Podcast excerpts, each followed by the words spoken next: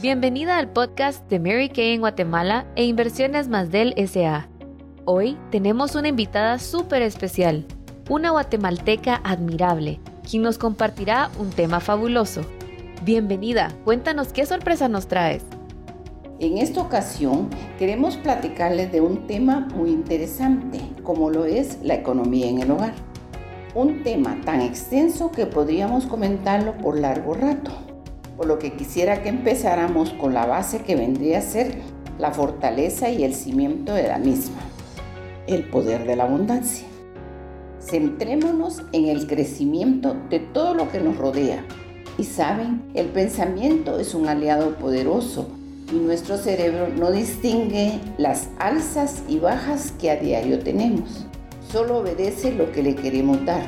Por eso, en estos momentos de privación de espacio y selección, debemos ordenar nuestra mente para hacer el mejor uso de los recursos que tenemos a nuestro alcance para multiplicar mentalmente todo lo que nos rodea.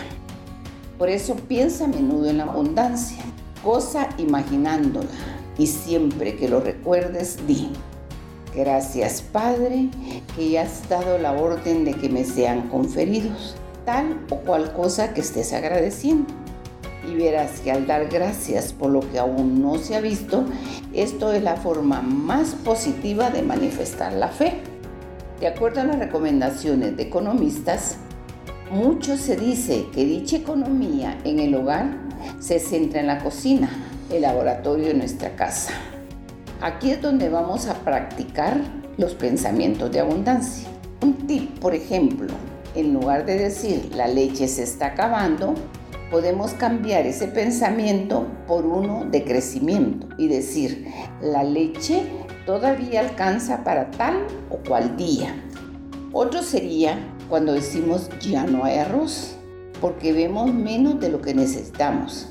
Mentalicémonos que el arroz abunda y si al cocinarlo nos alcanza para el almuerzo y nos queda un poco, podemos hacer con él una torta con huevo para el desayuno del día siguiente o hacer croquetas al agregarle un delicioso queso. Con el pan que nos queda del día anterior pasa lo mismo.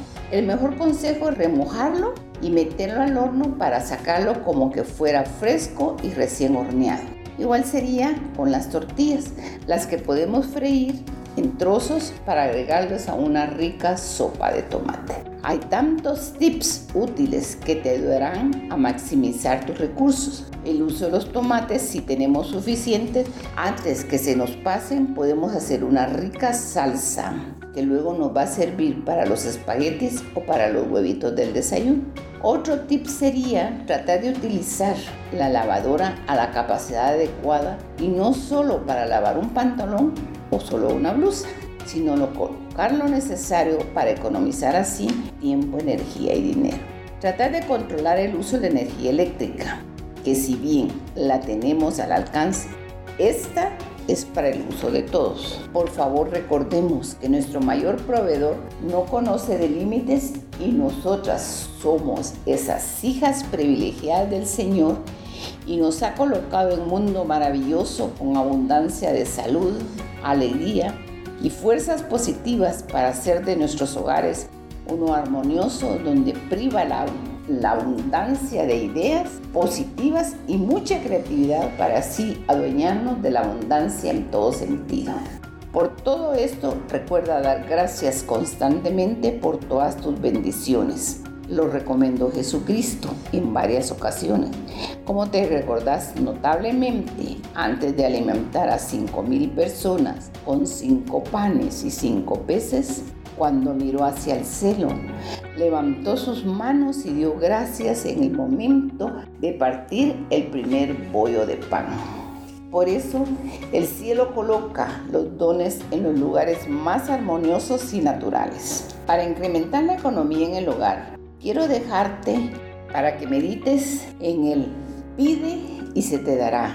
Busca y encontrarás. Toca y se te abrirá. Y mantén siempre en tu conciencia y corazón de que tu Dios es todo abundancia en el amor. ¡Feliz día! ¡Wow! Eso estuvo increíble. Ahora es momento de analizar lo aprendido y ponerlo en práctica en nuestra vida. Gracias por ser parte del podcast de Mary Kay en Guatemala e Inversiones más del SA. Y recuerda que una guatemalteca puede desafiar los límites.